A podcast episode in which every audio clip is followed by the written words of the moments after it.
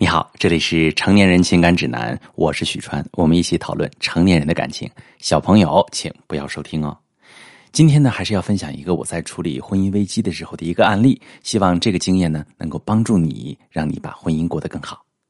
这是一个女士的提问，她说：“许川老师，说出来我都不好意思，老公出轨，我强势干预，到头来老公没回归，夫妻生活也没了，好生气。”我们俩今年都是三十五岁，结婚七年，因为两个人一心都扑在事业上，目前还没有孩子。半年前他出轨过一次，被我当场抓获。想到当年我们曾经那么恩爱，我心里简直是滴血。但我作为一个见过世面的女人，当时强忍着表现得很冷静，给他思考的时间，让他决定是去是留。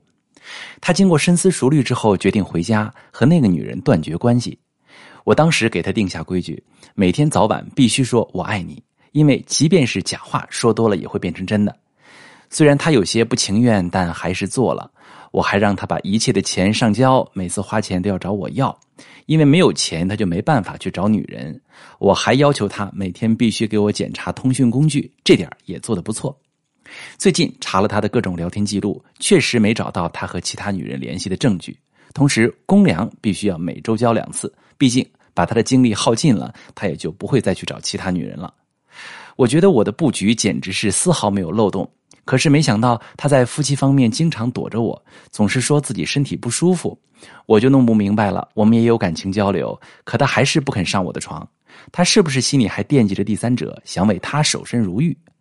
我问了很多他和第三者的亲密细节，然后让他和我发生关系。我扪心自问，那个第三者能做的我都能做，我到底差在哪里？如果他不喜欢我，那他为什么当时选择不离婚，要和我在一起呢？好，这位女士，你老公既然已经决定回归家庭，还是不肯跟你过和谐的夫妻生活，你产生这样的猜疑，我非常理解。毫无疑问，如果性爱和谐，夫妻之间的矛盾更容易解决。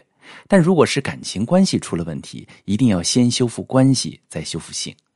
试想一下，一个让你感到压力巨大的人，你在他面前第一想法是如何喘口气，怎么还会进入那方面的状态呢？所以他不愿意碰你，不光是因为你吸引力不够，而是没有爱的气氛。这时你单纯模仿第三者的技巧也是于事无补，只能让你在他心中更讨厌，因为你连做自己都不会了。会再多技巧，也只是不走心的东施效颦的行为。我们常说，大脑是最重要的性器官，只有当大脑不排斥了，性的感觉才会自然产生。所以，如果你真的爱他，觉得自己离不开他。就要从现在开始接纳你重新回归家庭的老公，重新建立信任。政府还对刑满释放的犯人提供获得新生的机会，凭什么他就不能被原谅呢？虽然他犯过错，但是你依然不能死盯着他的错误不放，而是要用真实的感情去和他碰撞。你觉得我把男人的行为都拴住了，他就没办法出轨，但是这样根本拴不住他的心，只能让他找准机会再次出轨。所以他宁可自己动手，也不愿意和你发生关系。